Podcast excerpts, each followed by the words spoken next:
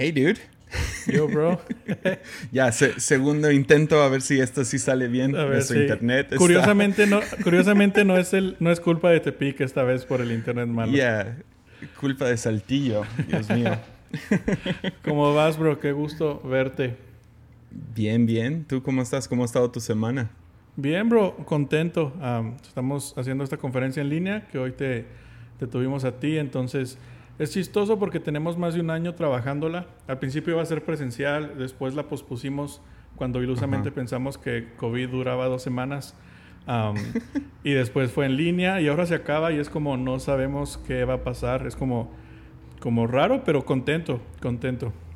Ya, hacer conferencias en Zoom es, o sea, obviamente es lo que tenemos ahorita, pero es muy extraño yo creo, no, no sé, he estado en conferencias, viendo las conferencias, o sea, durante este tiempo he estado en dos conferencias a las cuales asistí, pero también como orador, o sea, los dos lados es, raro, sinceramente, es, es frío, pero como orador es súper extraño porque literal es como predicarle a un espejo, porque tienes una pantalla grande de ti mismo a la cual estás hablando, entonces es súper, súper extraño. Fíjate que me voy a morder la lengua porque yo sé que siempre los molesto porque les gritan wow y yeah y come on. Pero hace unos días me invitaron a dar un taller y no veía a nadie, no escuchaba a nadie.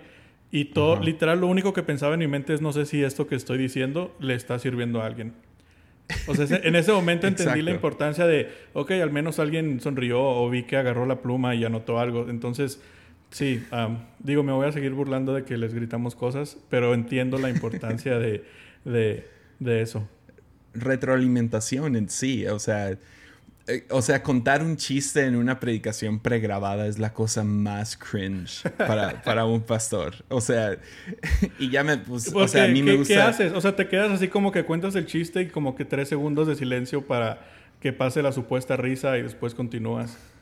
Sí, o sea, no puedes hacer la onda donde te quedas serio después de un chiste. Tienes que reírte de tu propio chiste para que gente entienda que eso es chistoso. O sea, eh, eh, o sea, lo bueno es que llevo dos años grabando podcast y literal es yo solo, ¿no? O sea, mirando okay, algunas una pregunta para ti. ¿Cómo es diferente grabar? O sea, porque sabemos que amas el podcast. Este es tu, creo que es tu tercer podcast, si, si consideramos Sabiduría duele. ¿Cómo es diferente grabar podcast a, grabar una predicación si técnicamente en, ninguna de las dos hay feedback? Pues en una tienes que estar muy consciente de cómo te ves, que estás mirando la cámara, de que estás haciendo ciertos gestos ah, con la cara, con, tus manos, todo eso. Es como... Y, todo eso se da natural cuando estás hablando con alguien. O sea, pero cuando estás... Cuando estoy grabando un podcast solo, o sea, no estoy no estoy mirando a un lugar fijo, estoy mirando como que a todos lados y estoy interactuando con nada. o sea, es, extraño, pero con una cámara, no sé, la cámara es muy imponente. Y ah, entonces en Zoom, eh, lo único que hace es que te hace más consciente de ti mismo. O sea, estás mirándote mientras estás hablando. Entonces, por ejemplo, en este momento, yo nomás me veo en un cuadrito arriba, ¿no? Pero, y te veo a ti en grande, estoy viendo cómo respondes y todo eso. Pero en las conferencias, pues es una pantallota grande de ti. Y es, es literal predicarle a un espejo. es súper extraño. Muy, muy extraño. ¿Crees que, ¿Crees que se vayan a acostumbrar o es algo a lo que nunca te acostumbras? Ah, yo no quiero acostumbrarme. ¿Cómo lo podemos hacer más fácil para ustedes? Y me decías de que es lo que es. Se me hizo muy interesante. Ya, ah, pues en, en, plataforma, digamos como predicaciones en vivo a una cámara, ah, mi papá le gusta tener algunas personas presentes, aunque no los mira, pero pues medio ahí agarra como que un poquito de feedback yo le he dado a predicar en una esquina donde hay unas luces y a mí me gusta cómo se ve, o sea, después, ¿no? El, el post, ¿no? Me gusta cómo se ve la luz y la plataforma está ahí atrás, pero yo no puedo ver literalmente a nadie. Entonces hemos tenido algunos del staff aquí presentes, obviamente los voluntarios que tienen que hacer que todo funcione. Entonces no sé si, si la transición, y eso es lo que estamos pensando nosotros, es transicionar a que estemos grabando como que hicimos un pequeño como que una plataforma en medio del auditorio y hicimos un gran lightbox. Entonces estamos cambiando un poquito y va a haber gente literal ahí sentada, o sea, más cerca, obviamente con sana distancia y toda esa onda, pero un poquito más cerca de lo que están ahorita. Están literal al otro lado del auditorio en este momento, atrás de las cámaras. Entonces, a lo mejor eso ayuda un poco. Pero sí, o sea, es como hacerte como conductor. ¿Lo compararías a un Instagram sin likes? O sea, hacer iglesia sin feedback, ¿lo compararías a un Instagram donde publicas algo y nadie le puede dar like? No, es como contar un chiste y que nadie se ría. Ok. Semana tras semana. Pero no sabes si del otro lado a lo mejor hay gente riendo. ¿Sí me entiendes? O sea, es. ¿Sabes cómo es? es? un poco como estar en, como en las películas cuando meten a un criminal a que lo, van a entrevistar o lo que sea y hay un muro de como un espejo grande donde hay, hay gente ahí atrás, pero no los puedes ver. Ah, sabes que hay alguien allá. Exacto, como que te están interrogando y todo eso. Así se siente, pero estás solo en ese cuarto hablándole a este espejo. O sea, sabes que hay alguien ahí atrás, pero no recibes nada de ese lado para acá. Entonces es un poco Black Mirror, o sea, todo lo que da. Es como, estás actuando. O sea, es, lo, es, es, es un monólogo, estás ahí solo. Entonces es, es bizarro es bizarro. Yo, yo te soy honesto, al principio disfruté cuarentena porque era como un descanso, estar cerca de la familia y así, pero llevo como dos semanas que sí ya me estoy desesperando un poco. O sea, ya extraño como salir sin cubrebocas, lo extraño, ah, es súper molesto y obviamente sí me lo pongo, pero sí, ya llevo como dos semanas que sí extraño ya vivir normal de nuevo. A ver cuánto duramos. Ya. Ya, no sé. O sea, yo sé que muchos lo han dicho, pero si me hubieran dicho que estarían aquí en este momento haciendo lo que estoy haciendo, o sea, hubiera pensado, están locos. O sea, ya estamos en 2020, pandemias ya no suceden. Y aquí estamos. Aquí estamos. aprendiendo a hacer iglesia en medio de este tiempo. Ya. qué chido, la neta. O sea, eso ha sido bueno.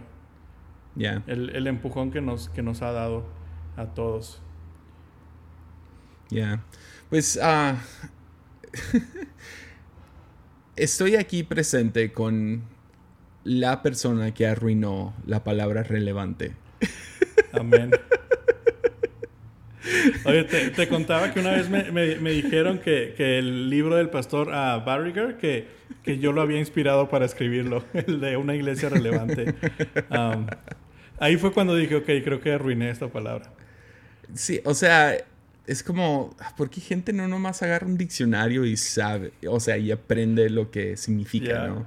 Estuve hablando mal de ti en el episodio pasado con Juan Diego y Jaguar, de, de la palabra, cómo, cómo la palabra relevante, uh, estábamos hablando de Black Lives Matter y, y, y cómo la, la, palabra, o sea, la frase Black Lives Matter, ahora lo han hecho como que una una sobrecarga lingüística o sobrecarga de semántica, donde no significa solo una cosa, porque todos estarían de acuerdo con Black Lives Matter, ¿no?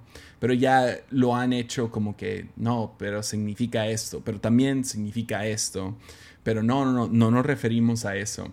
Y cuando decimos esta frase, y es como en la iglesia eh, cristiana moderna, este nicho que tenemos, la palabra relevante ahora tiene una sobrecarga Ah, semántica, ¿no? O sea, una sobrecarga lingüística donde no nomás significa una cosa. Entonces tienes que ahora explicar a qué te refieres con relevante. Y fíjate que tu culpa, te culpo a ti. ¿Sabes qué es lo que yo creo chistoso? Que yo nunca pensé, ok, esta palabra es buena, voy a usarla. yo me acuerdo cómo nació, fue en un meme que puse algo de que el típico pastor relevante con su foto de un café o algo así, y la gente empezó a usarla. Entonces yo vi que la gente la estaba usando y dije, bueno, pues tengo que darle más fuerza. Pero me hace pensar que la gente, yo creo que la gente estaba buscando un término para ese tipo de, de, cultura, vamos a llamarlo así, ¿no? 100%. pero sí me siento mal. Una vez, una vez en, ah, cuando estábamos allá en, en Adulam, en la conferencia, me acuerdo súper claro que me dijiste, lo único que no me gusta es que has destruido esa palabra. Y desde ahí me sentí un poco culpable porque es cierto y la verdad es una buena, es una buena palabra. Pero te pregunto, ¿se usaba antes con tanta fuerza o no? Sí. ¿O sea, estaba como media perdida o sí se usaba? No, o sea, era una palabra que apenas se estaba usando, pero sí se mm. estaba usando con fuerza. Entonces, o sea, Robert Barriger tiene un libro llamado La Iglesia Relevante, que es increíble, ¿no? Pero era una palabra, no nomás, o sea, a lo mejor era un poco más nuevo en Latinoamérica, pero era una palabra que se estaba usando en lugares como Conferencia Más Vida o Un Corazón. O sea, yo lo usaba siempre porque era exactamente a lo que yo me refería, ¿no? Que era, pues que es relevante, es suplir la necesidad de algo, ¿no? O sea, tú tienes hambre de pan y yo te traigo un pan, te estoy trayendo un producto relevante a tu hambre, ¿me entiendes? A tu antojo.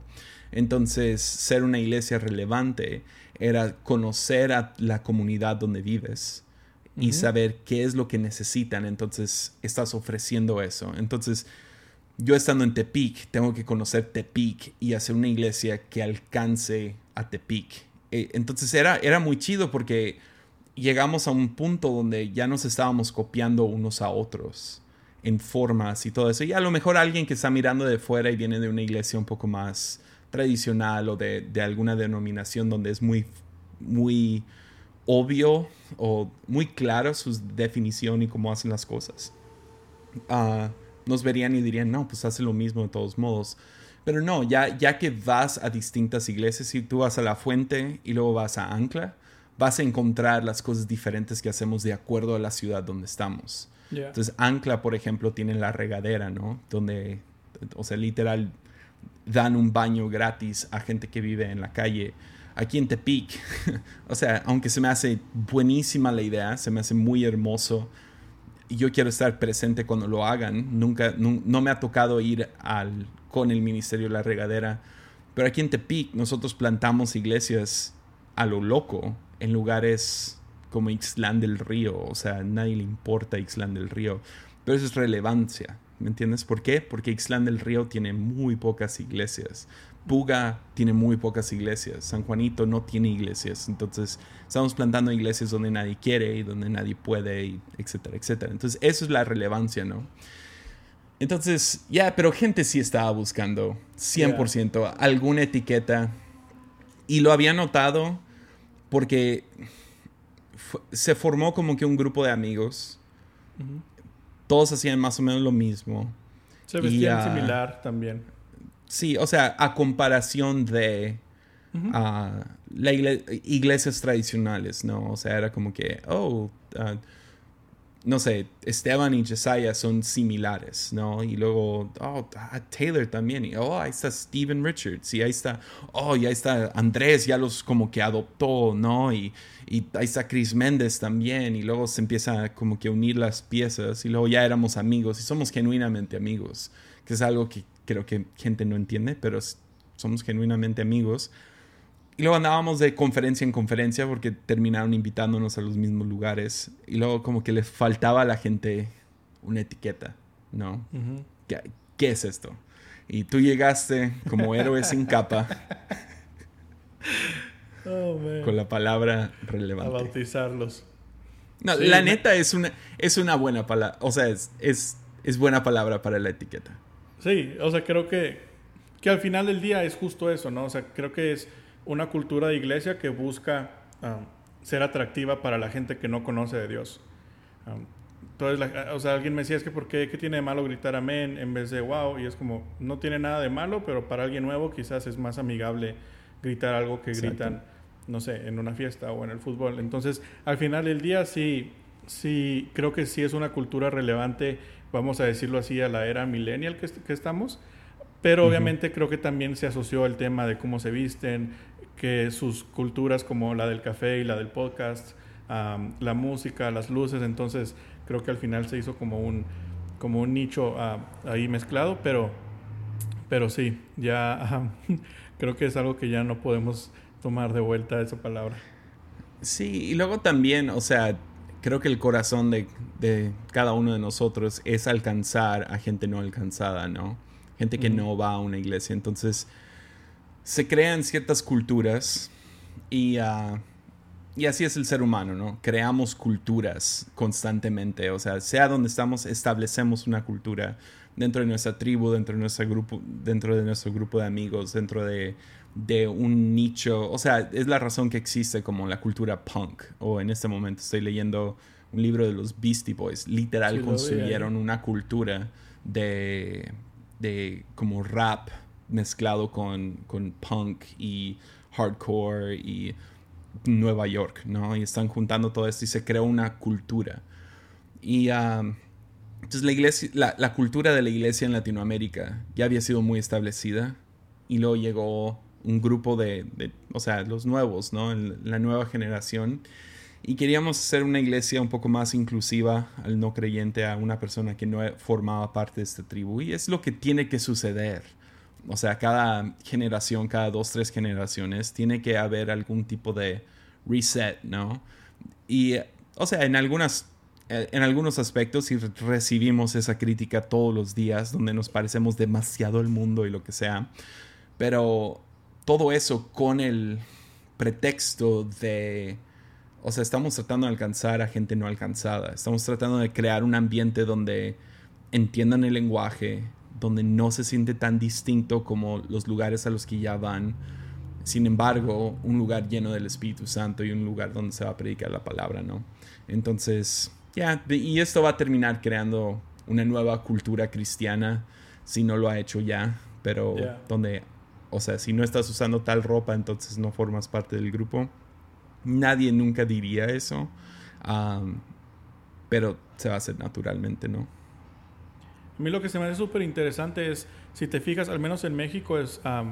está Olivo y un corazón, que es Ciudad Juárez. más vida sabemos que ya se extendió, pero nace en Morelia ustedes en, en Tepic, Tijuana, o sea, son ciudades como súper pequeñas, o quizás no tan pequeñas, pero no nace como en un Ciudad de México o en un Monterrey.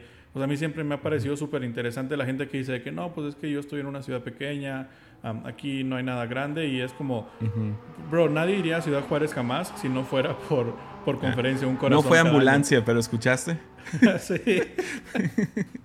voy a ser respetuoso porque es tu podcast, entonces hoy, hoy me voy a absentar de los chistes.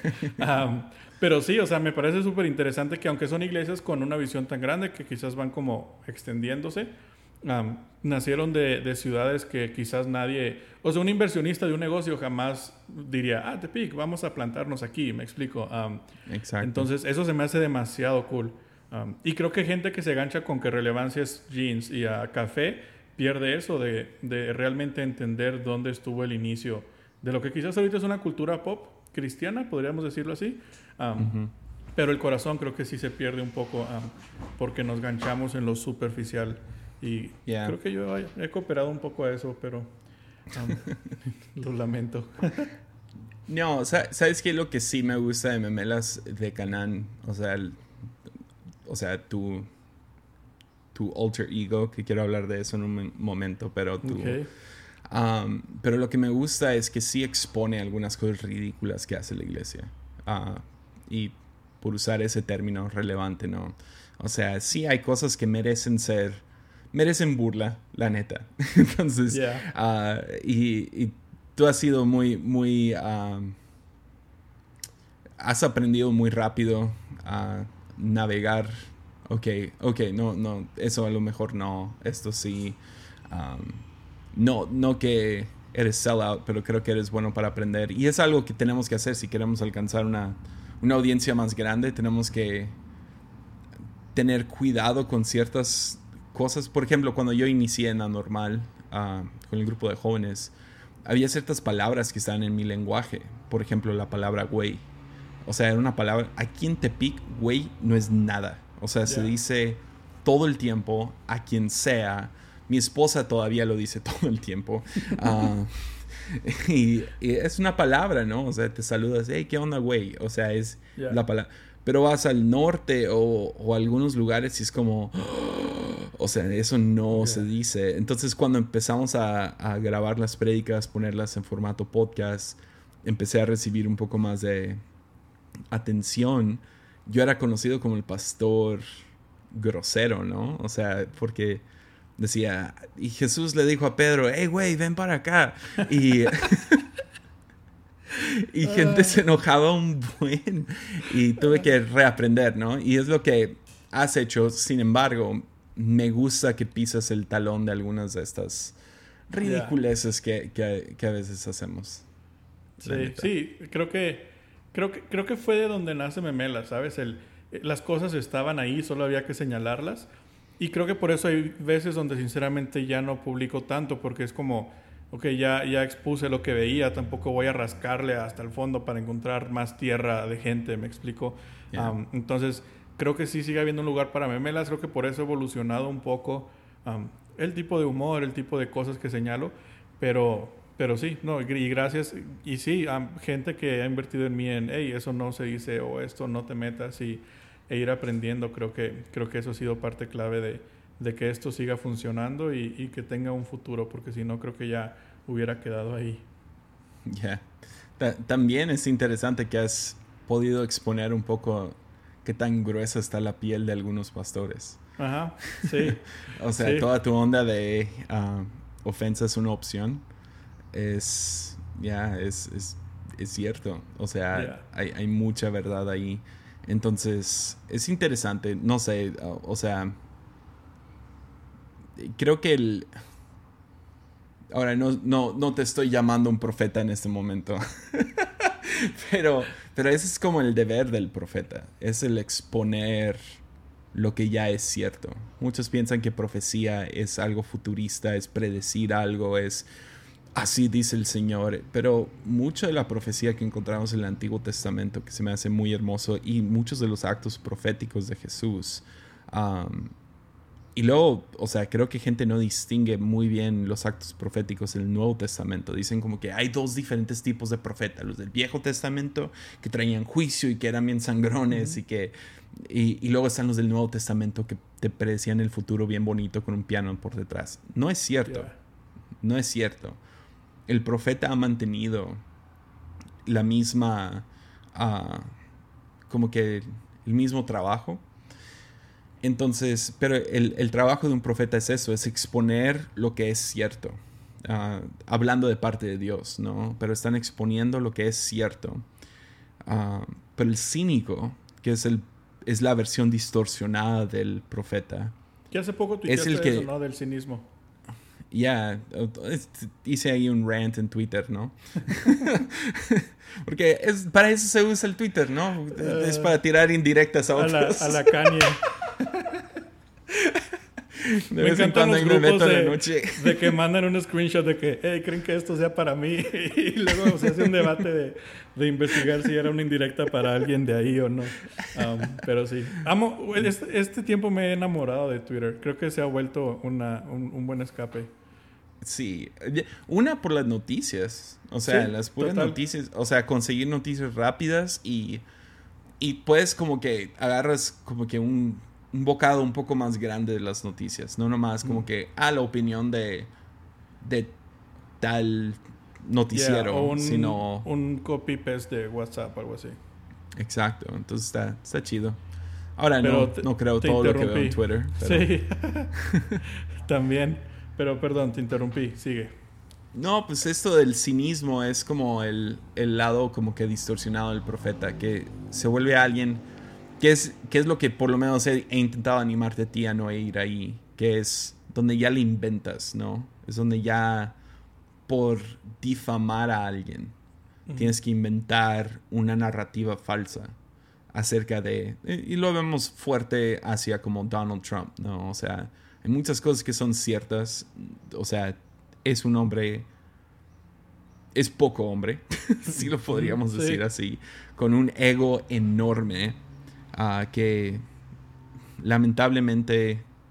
Ya, o sea, parece que cada año se pone peor la cosa. Pero bueno, aparte de eso, hay una narrativa encima de que todo lo que haga Trump es malo. ¿No? Y se hace lo mismo. Yo creo que es lo mismo con AMLO. Es como que si, si amas a AMLO, le aplaudes todo. Si lo, si lo odias, cualquier cosa. O sea, si si dice algo bueno, si hace algo bueno. No, no, no, es malo porque esto. Sí, se pierde como la objetividad. Exacto. Entonces sí. Pero sí, hay, hay un lado profético a Memelas y uh, sí, siempre te estoy animando a que no te vuelvas un cínico. Sí, total. Sí, tú siempre me, me has animado. Y, y, fíjate que, por ejemplo, lo que yo encuentro difícil es a los que más enojan es a los que sé que no tengo que molestar, pero es a los que más padre está molestarlos.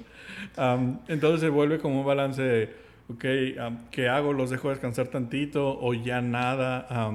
pero sí, ha sido como, como un aprendizaje de, de estar, de encontrar un balance. Creo que cuando juegas en la línea, te vas a pasar en algún punto, me explico, y y sí ha habido veces que me pasé muy gacho y sí me agüito y ahí tú me animas. hay veces que es como, eh, no pasa nada y ya fue.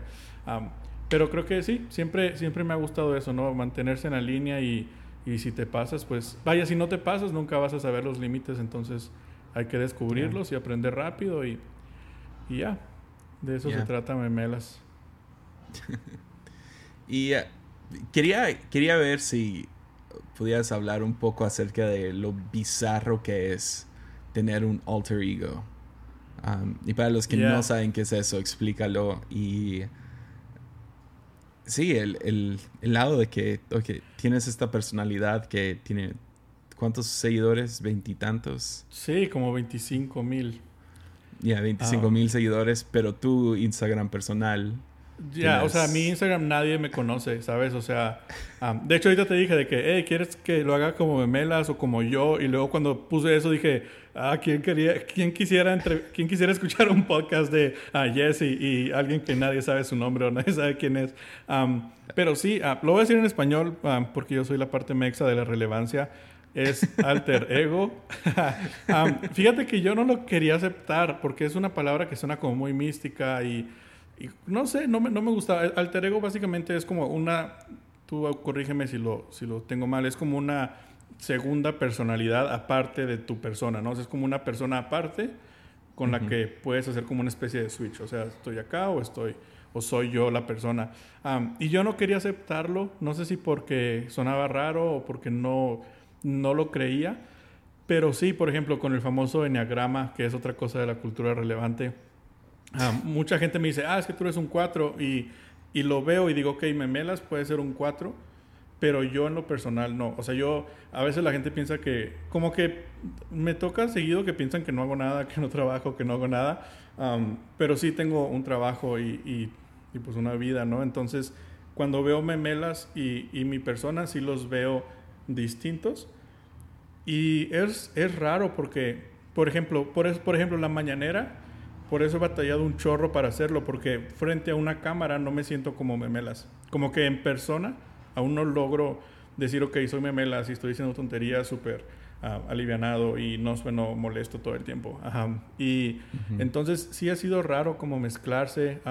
alguna gente que sabe quién soy, de repente que así de la nada se me acerca y como que quiere saludarme y hablar un chorro y tomarse fotos y así. Y, y siento raro porque en mi persona soy como más tímido, soy más tranquilo, más relajado, entonces sí ha sido como, como raro, como tener que, que a la vez digo, hey, a mí en persona me gustaría tener un poquito de, de memelas y a memelas a lo mejor a veces le hace falta algo de la prudencia de la persona, entonces ha sido como un mix extraño que he ido descubriendo. Creo que afecta que todo creció demasiado rápido. O sea, dejo de postear en memelas por meses. Y si tú consideras el trabajo que llevo, quizás sea un año más o menos. Entonces fue como un mini salto a la mini fama cristiana que, que he tenido que aprender a, a, navegar, pero, pero sí, ahí, ahí va. Yo creo que sí va a llegar el día donde Memela sea yo en persona y, y haga videos yo o así, pero, pero por lo pronto lo he ido manejando así como, como un alter ego, como, sí, manteniendo mi persona separado de, de lo que es Memelas. Y, o sea, eso no es no es solo cierto para alguien que tiene otro nombre en redes a su nombre en persona, ¿no? Porque yo he luchado con lo mismo. O sea, desde que, desde que predico, ah, siento que, bueno, ha pasado de esas veces donde gente me dice, ah, te conocí en persona y luego te subiste a la plataforma y eras otra persona. Bro, tú eres demasiado gracioso en plataforma. demasiado, me muero de risa contigo. O sea, me has hecho llorar de risa. Y luego, fuera de plataforma, o sea, eres como súper buena onda, pero súper serio y así. Entonces, sí, tiene, tiene razón lo que dices. Como que hay algo con, ah, estoy ahora como que haciendo algún tipo de performance, ¿no? O sea, estoy... Y, o sea, no sé, ha sido así, es, es, raro, es como que agarras una identidad dentro de la chamba que estás haciendo. Y no sé, obvio no creo que sea muy sano. si te soy sincero, nomás estoy tratando de ser honesto de que sí existe, uh, de que sí, es como que otra personalidad sale de ti. Porque no me siento el mismo cuando estoy predicando a cuando hago podcast, a cuando hago video, a cuando estoy en una junta, a cuando estoy con mi esposa. ¿Me entiendes? creo que es de donde nace el famoso acento de pastor o de predicador. O el acento de alguien que lee las que da las noticias como un noticiero. O sea, tienen como un acentito que los identifica. Y creo que es eso, ¿sabes? De que, ah, estoy en un espacio donde tengo que poner una, un papel o una actuación o la gente espera algo de mí. Entonces, tú, hasta tu manera de hablar se adapta a lo que crees que la gente está buscando. Y eso me pasa mucho. Por ejemplo, en Memelas a veces me mandan preguntas serias que quiero contestar y ahí choco. Porque digo, me estoy mezclando mi persona con memelas, ¿sabes? O a veces estoy en reuniones donde literal me, me, mandan mensaje alguien que está más en la junta de que no empieces de memelas porque empiezo a, a, resbalarme en la imprudencia y a decir tonterías. Entonces, sí, sí entiendo ese punto que dices que no es lo más sano. O sea, yo en un futuro, ¿cómo me veo? Ok, tomo lo positivo de estas dos personalidades, por así decirlo, y vamos a, sumar fuerzas. Me explico porque yo creo que en Memelas a veces podría ser algo diferente, quizás más serio, quizás ah, algo distinto, pero me choca que ya estaría permitiendo a mi persona entrar ahí. Entonces sí, totalmente de acuerdo contigo en eso y creo que es un proceso de, como dices tú, hay gente que es diferente en su oficina que en su casa o con ciertos amigos y, y sí, creo que sí es como importante buscar esas dos fuerzas y, unirlas en, una sola personalidad. Ya, es que no sé, o sea, es... Es...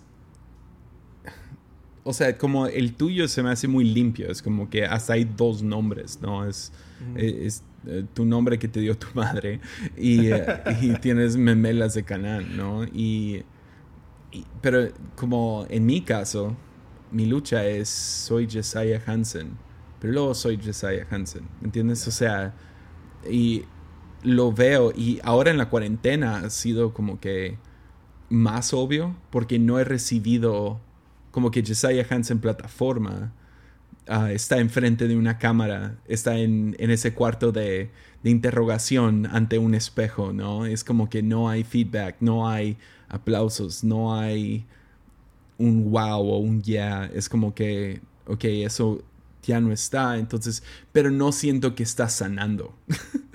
Tú podrías, tú podrías ah, como decir que hay un Yesaya armadillo y un Yesaya exorcista. O sea, ¿tú, tú podrías definirlo así. Ya, o sea, literal. Tu personalidad humana y tu personalidad de cuando estás como grabando. Literal, literal puedes escuchar la diferencia entre lunes y armadillo. Puedes ver la diferencia de Twitter a Instagram. Puedes ver la diferencia de plataforma y, y yo atrás de cámaras. De hecho, te diré algo. Si me invitaras a un armadillo, mm, te diría que no. Porque yo no sabría cómo actuar. No, no, tengo ni el intelecto ni. ¿Intelecto? ¿Sí se dice así? Intelecto. ¿Ves? De entrada no sé ni, ni siquiera decir palabras uh, complejas. A ver, deletréalo. y en el... Entonces, y el lunes sí, ¿sabes? Porque lo he escuchado y, sé que es un espacio donde yo me sentiría cómodo. Uh, pero sí, es cierto, es cierto eso que, que dices. Um, es interesante y gracioso. Quizás cuarentena lo acentúa más en todos también. Porque te movió de tu zona de confort en todos lados.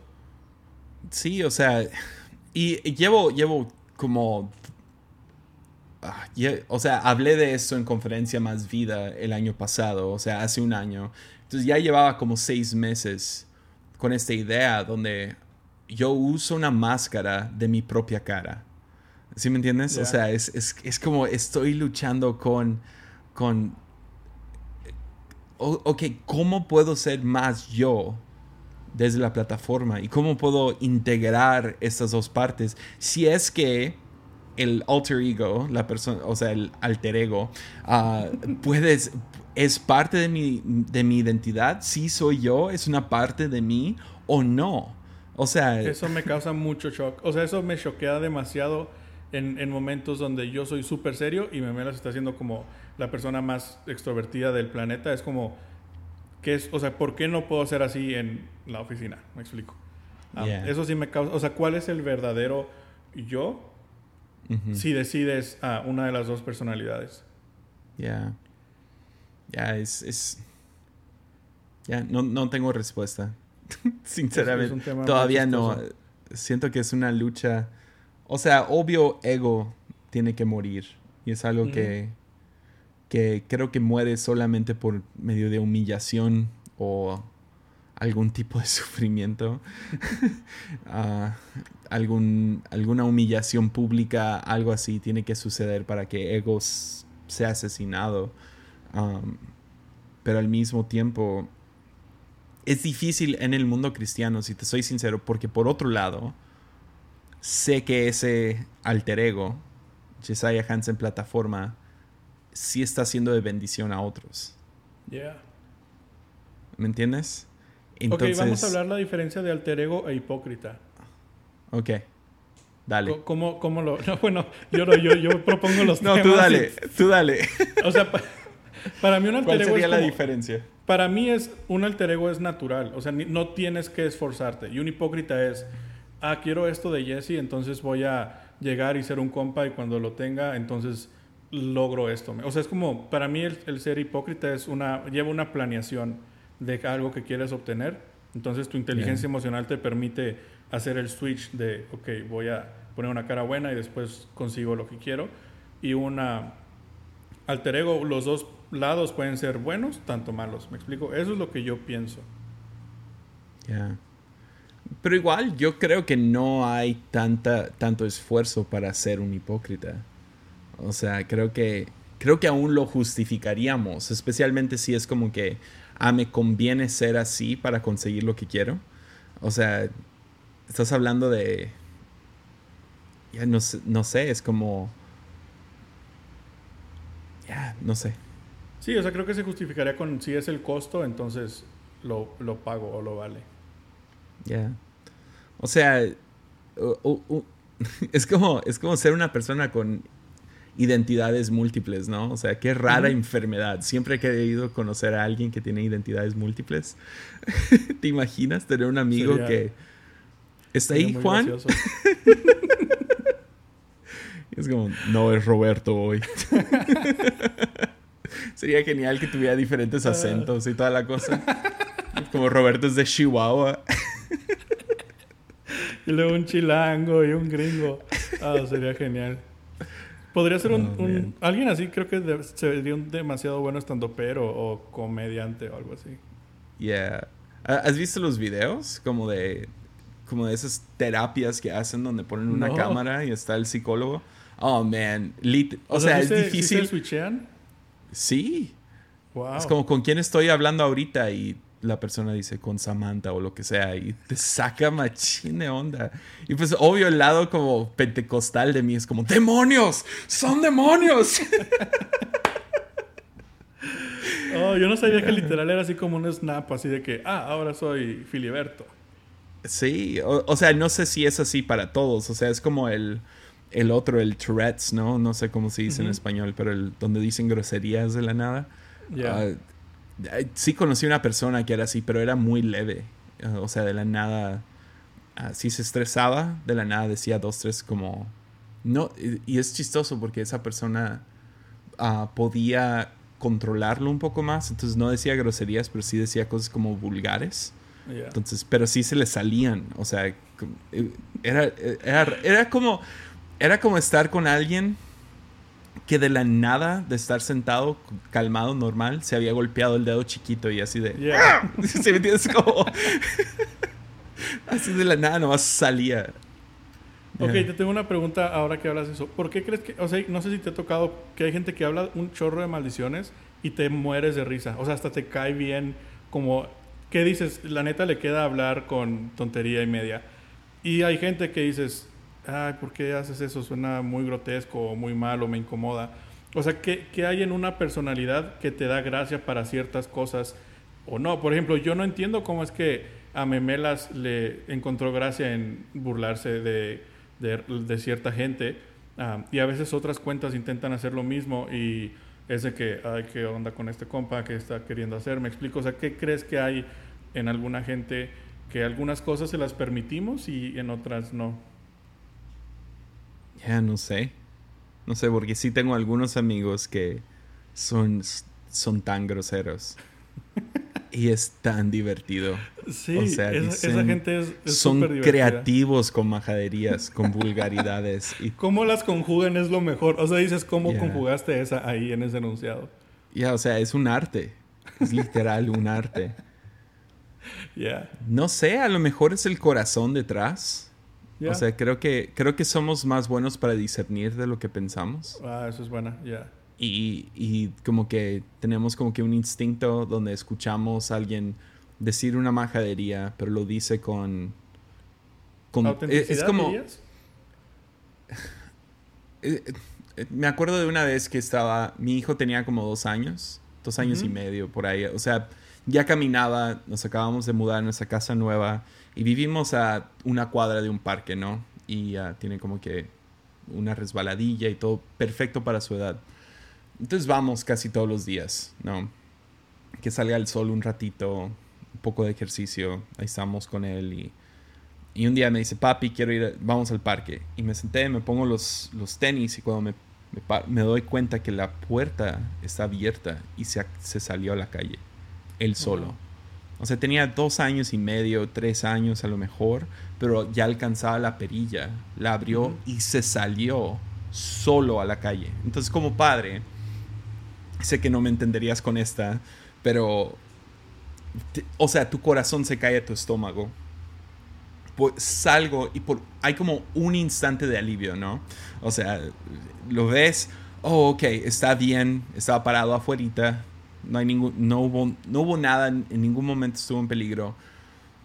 Pero hay un segundo de, de, alivio y luego como una cascada de enojo. Porque se, se, fue, se salió de la casa, se pudo haber, o sea, lastimado, o sea, un carro, lo que sea, ¿no? Y salgo y lo, lo agarro y está diminuto y tú sabes qué tan grandote estoy. O sea, soy un Shrek con pelo. Entonces me acerco, me acerco a él y estoy encima de él y yo empiezo, Sawyer, no puedes hacer eso, te puede atropellar un carro y te mata. Y yo empiezo a levantar la voz. Él empieza a llorar, su labio se hace toda esa cosa, ¿no? Y, y me mira a los ojos y luego levanta los brazos para que yo lo cargue y cuando lo cargo, él llora en mis brazos. Entonces hay como algo que podemos discernir más allá del tono.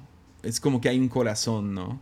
O sea, aunque asusté a mi hijo, él nunca se sintió amenazado. Wow. Porque hay algo en el tono, hay algo. Aun cuando levante la voz, mi hijo sabe que daría mi vida por él. O sea, hay algo ahí que puede discernir. Entonces creo que somos buenos para para discernir como que por instinto. Entonces hay gente que llega y dicen majaderías, pero hay un corazón detrás que dices, ah, lo dicen, no, no hay, no hay el peso detrás de esa majadería. Un odio o una ira, ya. Ya, y luego hay otra gente que lo dice y dices, ya, o sea, hay como que un espíritu, ¿no? Eh, detrás de las palabras, hay, hay, hay algo ahí. Y ah, creo que eso también aplica a alter egos, aplica a predicadores. O sea, puedes decir todas las cosas correctas y puede haber un espíritu detrás de esa cosa que te irrita, que dices, no, hay algo. aún creo que tú lo has sentido con tus posts ah, en, en Instagram, que hay algunos que podrían ser la cosa más ofensiva o sea, te has burlado de mi peso. Eso es como, es un no-no, ¿verdad? O sea, es como que algo que no se hace. Y yo me he reído, pero luego hay otros que haces donde yo te digo, dude, hay algo ahí, ¿no? Porque también, o sea, y yo lo he hecho. Hay cosas que yo he dicho desde plataforma que después alguien me regaña y me dice, hey, ¿por qué, ¿por qué lo dijiste así? ¿Por qué dijiste eso? Porque creo que somos mejores para discernir la intención detrás de las palabras. Mm. más allá de las palabras mismas que usamos. Pero es mi, mi explicación larguísima. Entonces tú dirías que, que, autenticidad al final impacta más que lo que puedas decir. Que, es con la frase que se dice que la gente no se acuerda lo que le dijiste, se acuerda cómo los hiciste sentir. Ya, no, no sé si es autenticidad. Creo que creo que a lo mejor es como amor, ¿no? Hay como que algo atrás del amor que, oh, o sea, tomando ese ejemplo de mi hijo, o hay ciertos predicadores que se paran y si somos honestos, no son muy buenos oradores, no son buenos para, para contar una historia o, o hasta son hasta aburridos, ¿no? O sea, se paran y eh, eso se ve mucho en como pastores de ya muchos años que se paran y ya su mente ya no funciona, no es tan ágil. Ah, no te hacen reír, no te entretienen. Pero hay algo detrás de ellos que te tiene enamorado de ellos. ¿no? O sea, hay, hay algo detrás de la... Es la cosa detrás de la cosa. Es el espíritu de... Y, um, y creo que eso aplica a todo. Creo que somos muy buenos para discernir eso. Ya. Eso, eso se me hace muy cool. Me parece muy, muy chido. Oye, te voy a preguntar algo tú que que todo pronuncias tan perfecto en inglés. Y es una a todos los que nos gusta esta banda que tú y yo compartimos algunos gustos de música, creo que nos peleamos el cómo se pronuncia. Yo digo Bon Iver, a Pablo Orozco, que por cierto se acaba de comprometer, felicidades a, a él. Felicidades, Pablo. Y Tengo que tenerlo el lunes. Sí, sí, sería bueno que contara la historia. Él dice que es Bon Iver. Y otros todos le dicen el nombre. ¿Tú cómo le dices? creo que es Bon Iver. Pero sí le digo Bon Iver. Pero creo que es Bon Iver. Ese siempre es una pelea entre los que nos gusta. Es Justin Vernon, es lo que es. Así se pronuncia su nombre. Pero sí, la banda, no, sé.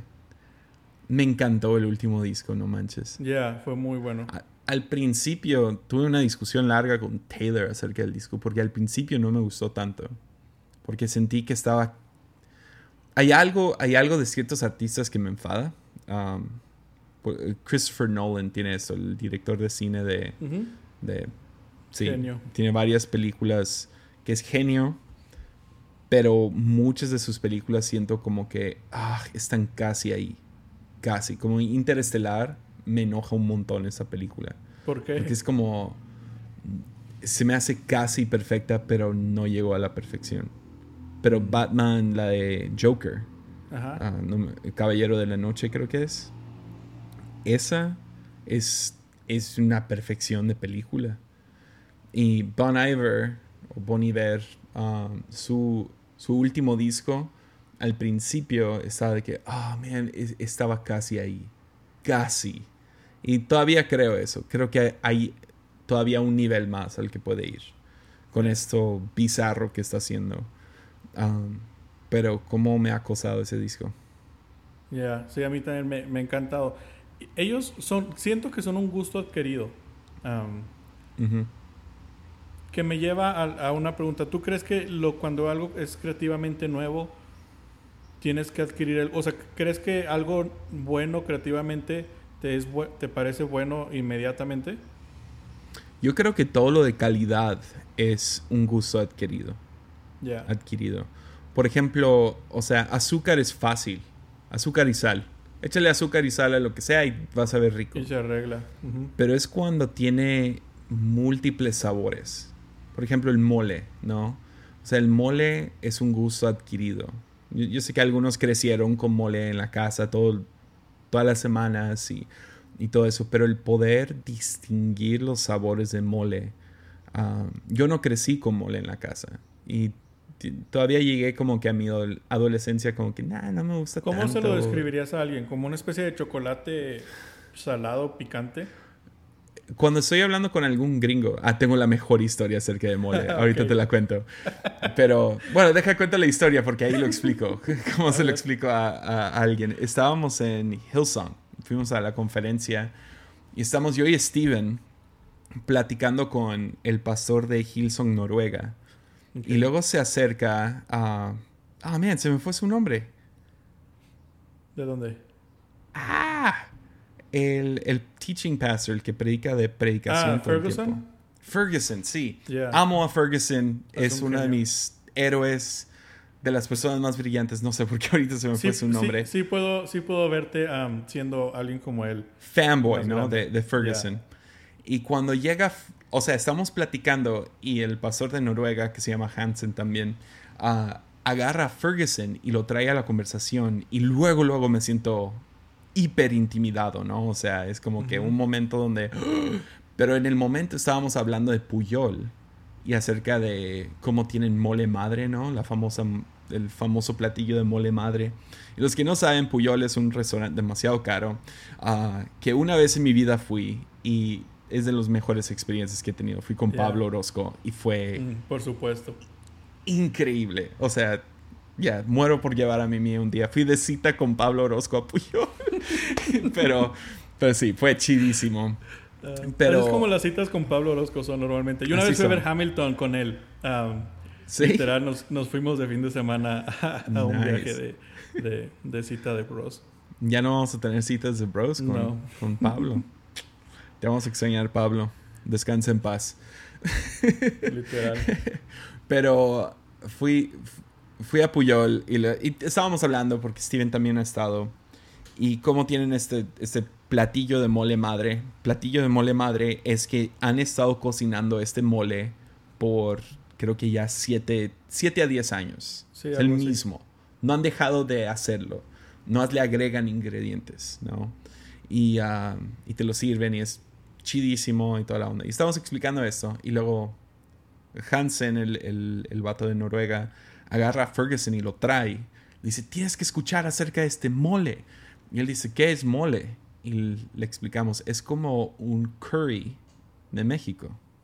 Buena mm, explicación, buena ¿no? forma, ya, ya. ¿Verdad? había pensado. Entonces, cualquier persona de, de, Europa o cualquier persona que ha comido curry, pues lo entiende. Digo, es como un curry, pero mexicano, donde usan chocolate. Curry para los que. Para los Curry, curry. Steph Curry. Ah.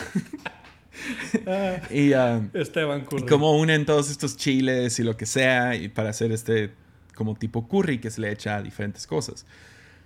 Y le estoy explicando, no, pues es como un curry, pero lo han estado cocinando sin parar, nomás le agregan nuevos ingredientes y voltea y me ve y me dice, eso suena asqueroso. y luego nos cuenta Aparte con su acento inglés, me lo imagino con su acento sí, o sea, me dice, that's disgusting.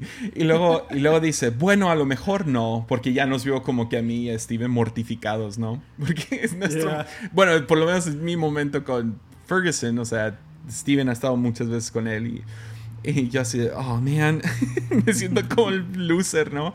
Y como que lo distingue y dice una, una historia acerca de quesos en Holanda que usan el mismo barril por quién sabe cuántos años y que, los, que las bacterias del barril que han usado por todo este tiempo. Ah, o sea, cuenta una cosa súper increíble, profunda, larga, toda esta onda. y, luego, y luego se va. O sea, ni, ni nos dejó reaccionar. Nomás se fue.